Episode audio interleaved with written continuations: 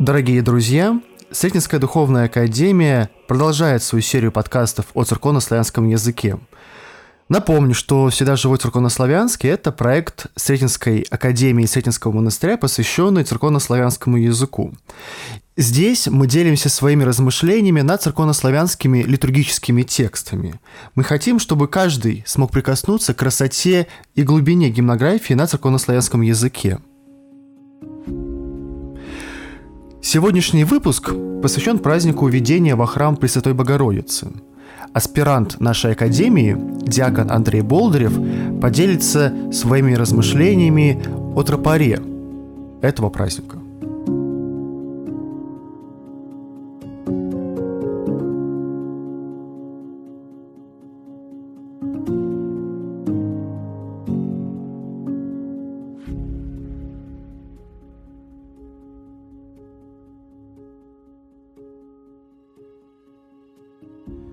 Четвертого декабря церковь вспоминает введение во храм Пресвятой Богородицы. Событие, связанное с обетом родителей Богородицы, святых Иакима и Анны. Они привели в трехлетнем возрасте свою дочь Марию в Иерусалимский храм, где она была введена первосвященником Захарием во святая святых и воспитывалась до 12 лет. Особенностью данного праздника является то, что он основан на апокрифе, первого Евангелия Иакова. Это предание имеет достаточный авторитет, поскольку его использовали святые отцы. Древность первого Евангелия Иакова можно видеть из свидетельств древних отцов и учителей церковных. Начиная с IV века находим непрерывный ряд указаний на него у святителей Григория Низкого, святителей Епифания Кипрского в толковании на шестоднев, приписываемом Евстафию Антиохийскому, у святого Андрея Критского и других. Святитель Григорий Низкий в слове на Рождество Христово, упоминая о том, что родители Богоматери были неплодны до старости и по молитвам своим получили дочь, ссылается на то, что он слышал некоторую апокрифическую историю, предлагавшую такие сказания о ней. В некоторых месяцесловах VIII века можно найти лишь краткие упоминания этого праздника. Проповеди, посвященные этому празднику, известны с VIII века и приписываются Константинопольскому патриарху Герману – от IX века сохранились проповеди патриарха Тарасия. Праздник стал активно развиваться с IX столетия. Стихи Ранельтии и канон праздника написал святитель Георгий Никомедийский. Второй канон составил Василий Погориот, архиепископ Кесарийский. Праздник, по свидетельству Федора Продрома, XII век, и Никифора Калиста, XIV век. До XIV века в число двунадцатых праздников не входил – при этом в студийском и иерусалимском типиконах XI-XIV веков введение во храм Божией Матери отмечалось так же торжественно, как и другие двунадесятые праздники, и вплоть до 17 столетия в типиконах сохранялись особенности праздника введения, которые показывали, что он уступает по торжественности другим двунадесятым праздникам. Церковнославянский текст тропаря праздника введения звучит следующим образом – да не есть благоволение Божие предображение, и человека в спасение проповедание. В храме Божий ясно Дева является, и Христа всем предвозвещает. То и мы велигласно возопиим. Радуйся смотрения, зиждителева исполнения. При рождении Пресвятой Девы Марии от Иакима и Анны только последняя в силу чудесных обстоятельств, сопровождавших это рождение, могла предвидеть великую судьбу своей дочери. В предыдущем комментарии – посвященном празднику Покрова Пресвятой Богородицы, уже было сказано об особенности слова «днесь». Мы переносимся в храм, где вместе с первосвященником Захарией встречаем Пресвятую Деву. Благоволение Божие предображение, значит предзнаменование, предварительный обзор, вводное рассуждение. Божие благоволение к человечеству, ведь оно сознательно отвергло Бога, абсолютный источник благости – он дает шанс через воплощение Бога Слова тем людям, которые хотят вернуться к Нему.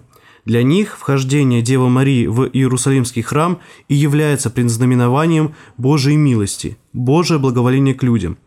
Следует обратиться и к греческому оригиналу. В словаре Дворецкого даются следующие значения слова «проимион» – предображение, вступление, введение, вступительная песнь – прелюдия, хвалебная песнь – гимн, начало – Видение во храм Божьей Матери было ее явлением миру, подобным явлению Христа при крещении. Поэтому это была безмолвная проповедь людям о скором пришествии Христа, который возвращает благодать. Бог служит людям и их спасению, а Богородица является воплощением всех планов Создателя в отношении людей. Родители Пресвятой Богородицы дали обещание, что в случае рождения у них ребенка они посвятят его на служение Богу. Они получили то, о чем молились. И как честные и богоугодные родители приносят в храм Бога Отраковицу, избранную Богоматерь Деву. Святитель Григорий Палама указывает – Дева Мария в раннем возрасте, имея божественное дарование, обладала зрелым умом и понимала значение того, что совершалось тогда в отношении ее, и поэтому показала, что она приходит к Богу по собственному желанию. Первосвященник Захария, видящий это и осознающий, что Мария имеет божественную благодать, вводит ее во святая святых.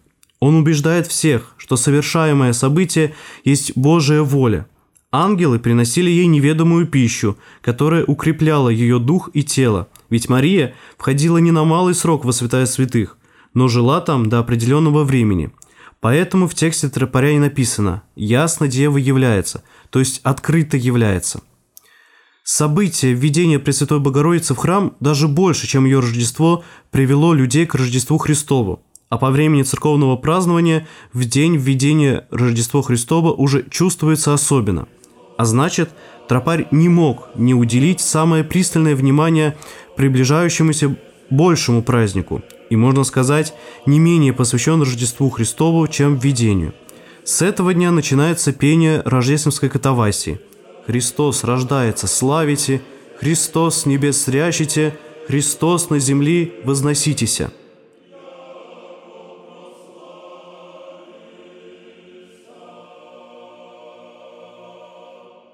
«Радуйся смотрения зиждителевого исполнения». Эта заключительная строка тропаря в переводе протеерея Владимира Успенского звучит как «Радуйся, ты, исполняющая промышление о нас Создателя, домостроительство о нашем спасении». Эти слова вызывают не только умиление и благоговение, но и учат нас тому, что мы должны радоваться, как это делала Дева Мария, поскольку помимо радости наше спасение подразумевает страдание – ведь и Божья Матерь испытывала душевные муки при распятии своего сына, и она знала об этих муках заранее, ведь ей об этом сказал святой старец Симеон, «И тебе самой меч пройдет душу».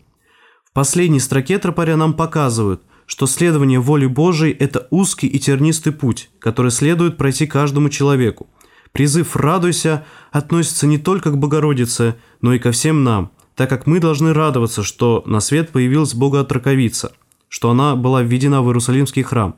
Тем самым мы готовимся к важнейшему событию в истории Вселенной – рождению нашего Спасителя, который открыл нам путь в свое царство, где будут Он и наши близкие, которых мы любили, любим и будем любить вечности вместе с Ним и Богородицей. В словаре русского языка XI-XVII веков приводится следующее значение слов «зиждитель» – «исполнение». «Зиждитель» – это «создатель», «творец». Исполнение – это свершение, воплощение. Таким образом, переводчики тропаря на русский язык правильно передают смысл, заложенный в последнюю его строку – исполнение замысла Творца. Господь еще через пророка Исаию возвестил нам о том, что рождение Мессии произойдет от Девы. Праздник видения является важным событием в жизни церкви и подводит к некоторым размышлениям. Это событие показывает нам важность церковного предания – поскольку введение во храм Божией Матери не описано в Священном Писании и дошло до нас через церковное предание. Это ярко иллюстрирует правильное отношение к священному преданию Писанию и настоящее проявление Духа Святого в жизни православной церкви. Об этом писал Лоский. Предпосылкой предания является непрестанное действие Духа Святого, которое может вполне раскрываться и приносить плоды только в церкви, после Пятидесятницы – Тропарь же поистине содержит в себе глубокий догматический смысл. Исполнение воли Божией – тяжелый духовный труд, потому что наша плоть сопротивляется всеми силами, и за всеми радостными событиями – видением во храм, рождением Спасителя – следовали Голгофа и крест. И зная это, мы в тропаре возглашаем Богородице радоваться, поскольку понимаем, что и за крестом следует воскресение. Воскресение ожидает и нас – Поэтому, несмотря на жизненные трудности, мы обязаны нести свой крест и помнить об этом. А как достойно подвести свою жизнь к воскресению, это и есть правильно поставленный вопрос, на который должен ответить себе каждый верующий.